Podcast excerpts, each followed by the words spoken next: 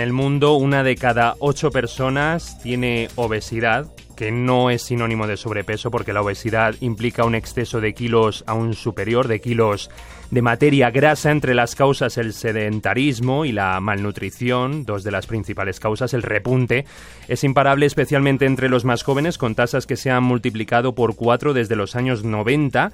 Aquí en la tierra de la dieta mediterránea tampoco nos libramos, España suma ya 8 millones de personas obesas según el nuevo estudio de la Organización Mundial de la Salud. Albert Lecube es vicepresidente de la Sociedad Española para el Estudio de la Obesidad. Buenas tardes. Hola, muy buenas tardes. Quería preguntarle primero, eh, ¿por qué pasa esto? ¿Por qué cada vez eh, aumentan más las tasas cuando se supone que también tenemos más información para evitar la obesidad?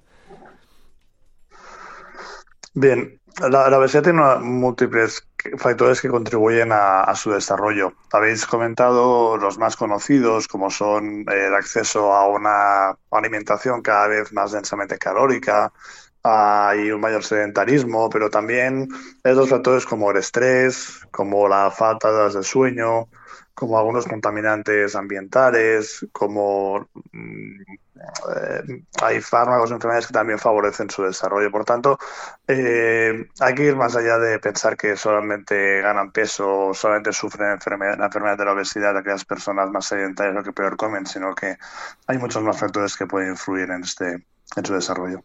Un poco así como la forma de vida actual, ¿no? Que, eh, por ejemplo, nos obliga a hacer todo más rápido. Eh, ¿De qué manera influye? Porque en muchos casos optamos eh, por preparar o por acudir a la comida precocinada y ultraprocesada para, para no perder tiempo cuando sabemos que no es lo más ideal, ¿no? Para mantenerse sano.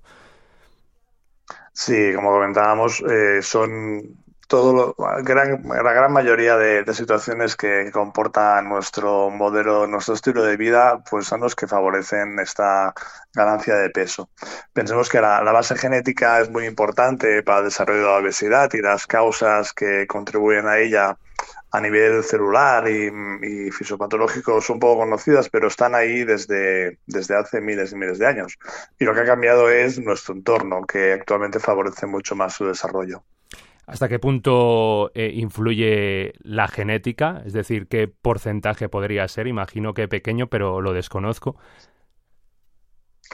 No, se habla de que hasta un 40% de la, de, la, de la obesidad que pueda desarrollar una persona puede tener una base genética. Por tanto, es muy importante el, componente genético. Hay una predisposición genética considerable, ¿no?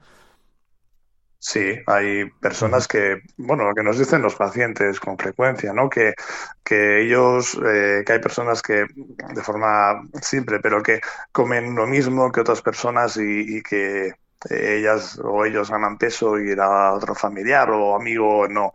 Ah, pues es así, el, el eh, la ganancia de peso mm, no la obesidad no, no, es algo que una persona elija no es una no tiene que ver con una decisión de, de, la persona de ganar peso o no cuidarse sino que hay la genética y los mecanismos que, que favorecen que, que se desarrolle y considera que a pesar de la información que de la que ya disponemos eh, faltaría más, es decir, eh, le pongo un caso personal en el supermercado, quizá también, ¿no? Por la falta de tiempo, pero no veo a muchas personas, pues, eh, leyendo el etiquetado de los productos, ¿no?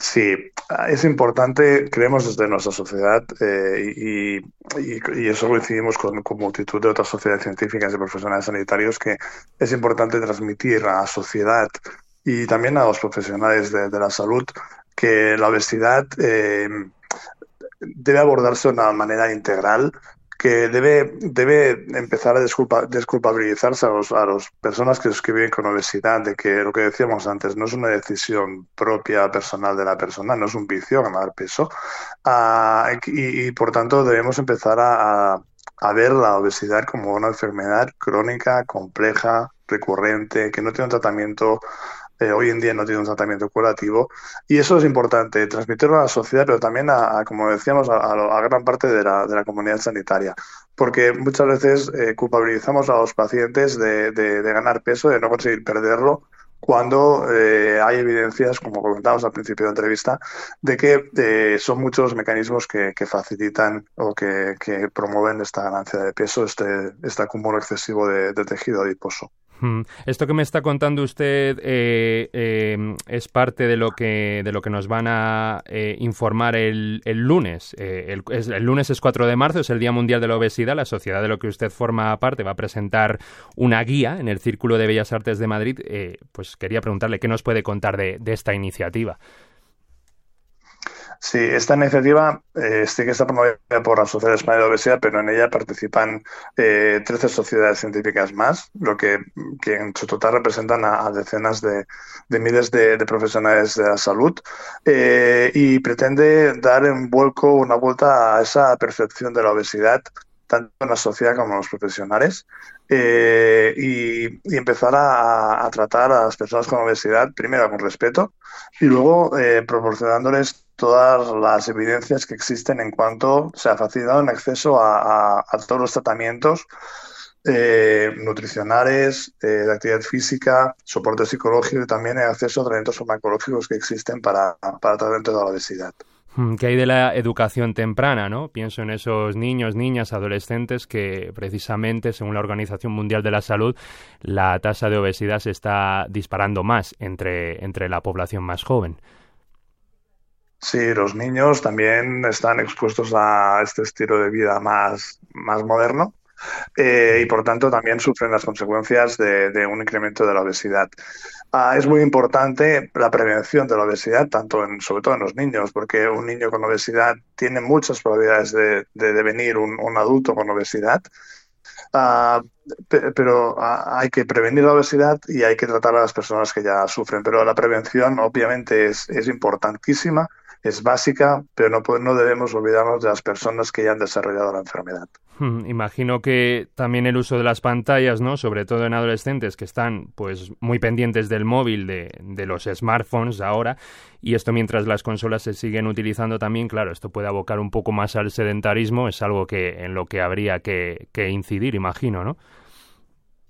Sí, eso preocupa en los niños y también en gran parte de los adultos. Y sí, en campañas como las que se están generando en la actualidad de reducir el acceso a, los, a las pantallas, a los móviles en las escuelas, institutos, pues probablemente van en ese, en ese camino. Una cosa más, quería preguntarle por las bebidas azucaradas que tienen impuestos mayores para, en principio, intentar reducir, desincentivar su consumo. Eh, eh, ¿Cree que está sirviendo realmente este aumento del precio para, para lograrlo? No sé si tiene alguna información de esto.